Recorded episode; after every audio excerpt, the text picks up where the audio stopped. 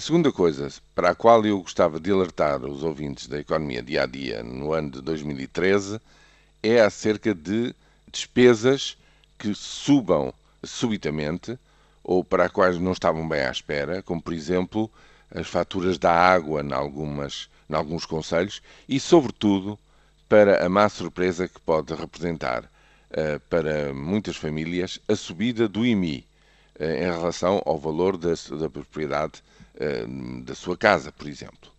Ora, isso é uma questão que é preciso ter muito cuidado, já que o IMI se paga em duas prestações, em setembro e novembro, é preciso ter muito em conta e procurar saber uh, o mais rapidamente possível qual vai ser essa despesa acrescida uh, uh, ligada com a, com a, própria casa, porque não havendo este ano para muitas pessoas ou meio ou mesmo um subsídio de férias ou de Natal,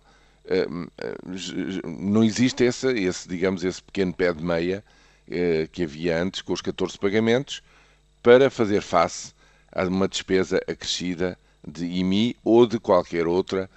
coisa que não esteja prevista. Portanto, muito cuidado com um aumento súbito de, dos impostos através do IMI.